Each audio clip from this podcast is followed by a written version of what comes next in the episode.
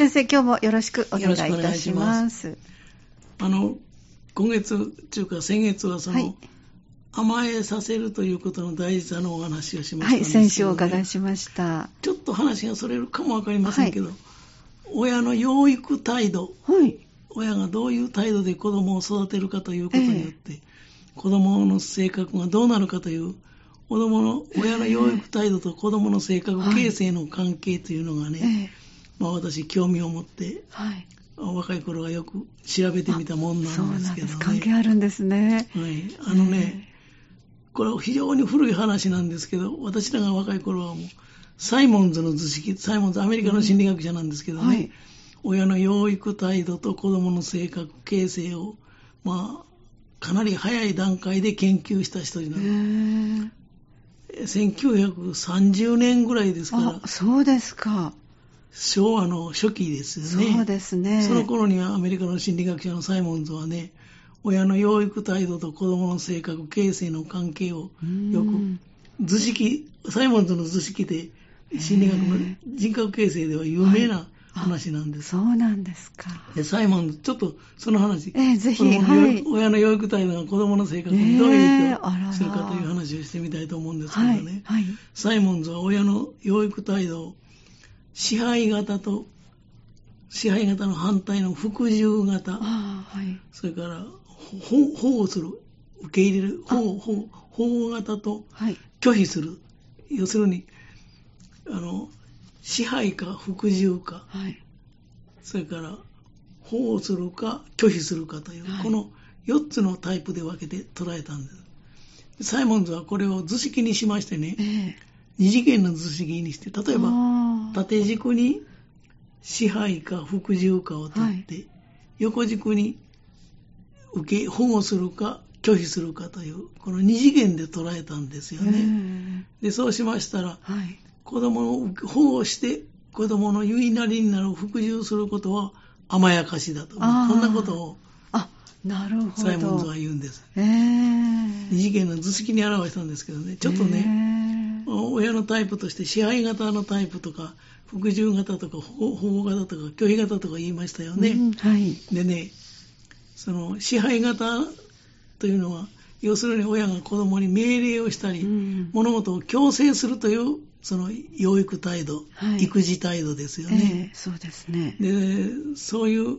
その支配型の育児をすると、その子供は従順になるけれども、親の顔色を伺うようになって、自発的に動くことができない。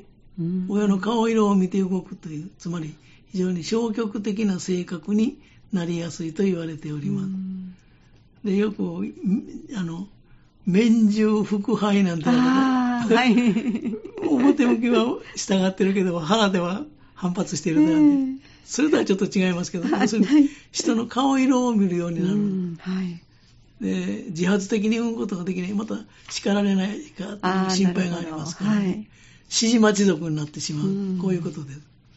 で、その支配型とは逆に子供に従うという、はい。子供に服従する、子供の言いなりになるという、服従型は、のそういう子子育てをしますとね、ええ。親が子供の言いなりになって好きなことを好きなだけさせる、うん。欲しいものを何でも与えるといった状態です、でそうしますと、服従型の育児をしますと、子供は人の言うことを聞かなく、それは当たり前ですね。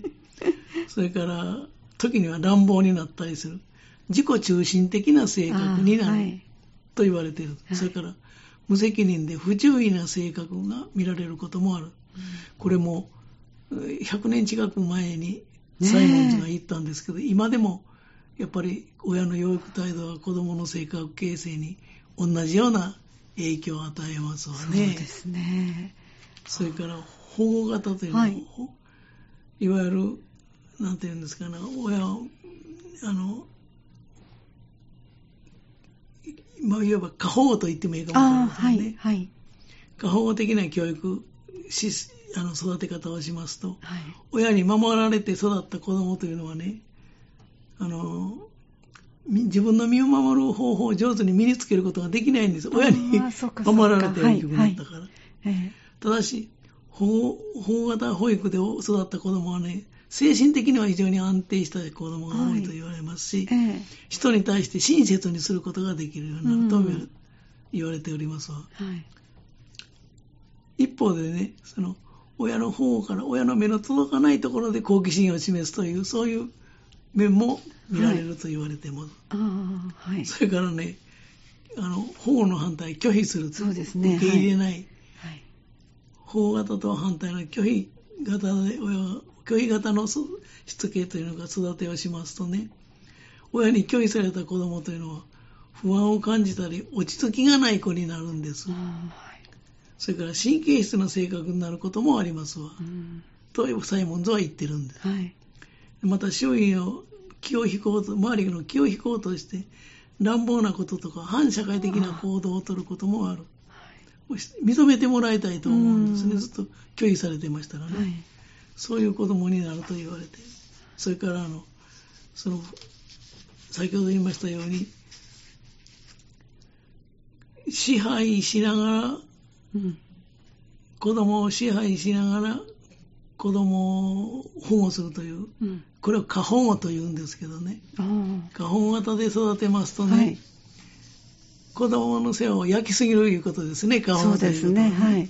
でそうなりますとね、子供の自発的な行動機会をその奪ってしまうんですよね。えええですから、その、過保護型の育児で育った子供というのは依存心の大変強い子供になる。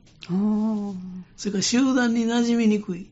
ええこれ後でお話ししたいと思いますけどね。あの、集団に馴染みにくい子になる。うん。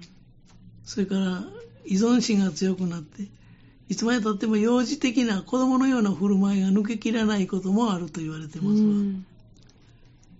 それから子供を保護しながら子供の言いなりになるという甘やかし型ですね。はい。甘やかし型で子供を育てますと、自己中心的で忍耐力のない、辛抱のない子供の性格ができると言われております。で反抗的な性格になる傾向もある。それからさらに甘やかし方の育て方をし、甘やかし、そ 甘やかし、要するに甘やかし方で育てますと、ええ人を尊敬できなくなるとも言われております。うん。それから、む子供を無視して育てるという、無視型ですとね、はい。子供は、あの、警戒心が非常に強い子になります。それから、神経質で、寂しがり屋の性格になるとも言われておりますしう、ん情緒不安定な子にもなる。つまり、親が何を思っているのかわからないためにうん、情緒が安定しないはい。ということになりますね。その点、あの、甘やかし型とか過保護型というのは情緒は安定するんですよね。それから、これはまあまあ少ないと思いますけど、非常に残忍とか残酷な子育てをしますと、あの、強情な性格になりますわね。うん親からの逃れようとする。それはそうです。家出をしたり。あはい。というようなことが起こると。そんなことを言われてます。ただし、その、親の養育態度というのは必ずしも親の性格から発生するとは限らないんであ、そうなんですす。例えばね、はい。親と子供のその関係によって決まってくるんですけれども、はい。例えば子供が生まれつき体が弱い、ええそんな子供であれば親がどうしても過保護になりますよあそうね。ですね。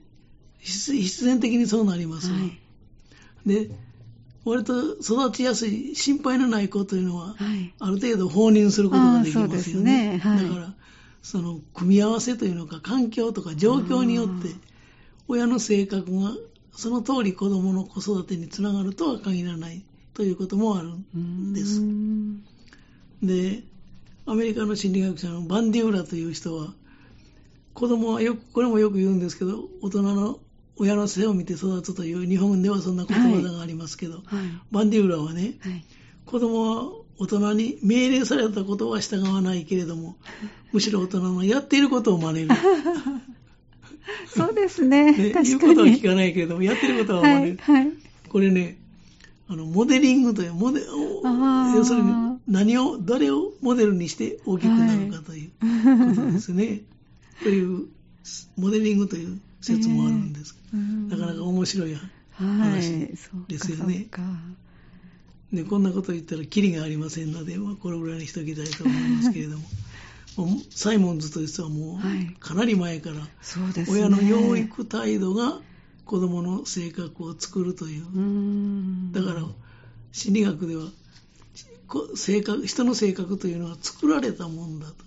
ああ、なるほど。持って生まれた気質もありますけれども、はいはいええ気質よりもむしろどうどういう育てられ方をするかということによって性格がうん出てくる。例えば、え兄弟の何番目かとかえね、え一人っ子とかはね、はい。やっぱそう一人っ子らしい性格はい。あるでしょ。ええ。一人っ子っていうのはどうしても過保護になったりして、うん。で過保護的な性格をすると、いつまでたっても依存的とか神経質とうん。かはい。受動的とか臆病なタイプになってしまう。はい。よく言われますわね。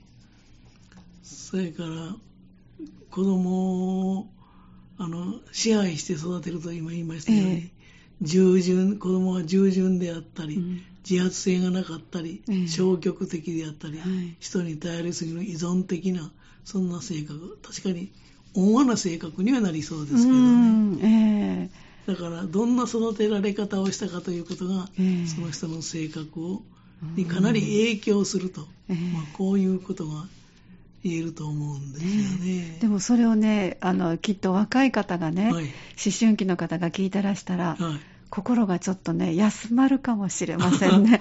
というのは自分のなんでこんな性格そうそう自分に気づいた時にふっとこう自分を咎めますよねなんでこんな性格なんだろうって。そうですよでもそれはそれまでの親の養育態度とか環境とかが全部影響して育てられた形で作られてると。そうですね。そういうことですよね。ねえ、だからまずまだ、まあ、もちろんそこから大人になっていくときにいろんな人とまたいろんなあの関わり方自分の感じ方本を読んだりで変えていくこともできるんですけど、うんはいまずは中学生ぐらいまでの思春期までは育てられ方でできた性格なんだと思ったら、ちょっとなんかあの救いがあるような気もしますけど。だからね、自分の性格の癖を知ると、うん。まあ、修正することができますよね。そうですよね、そうですね。そういうことも言えると思う。うん。でね。先週の終わりに、アダルトチルドレンといい。うお話をしますと言いましたけど、これ、また今日もちょっとお時間がなくなってきまし。来週に回しそうですね。はい。じゃあ来週ぜひアダ,、はい。アダルトチルドレンのお話は いお願いいたします。はい、ちょっと今日は性格形成の親の養育態度と子供の性格形成の話を中心にしてしまいましたけども来週はアダルトチルドレンの話から入りたいと思いますありがとうございました。で来週もぜひよろしくお願いいたします。この時間は港川短期大学元学長社会心理学ご専門の大前守先生のお話をお届けしてまいりました。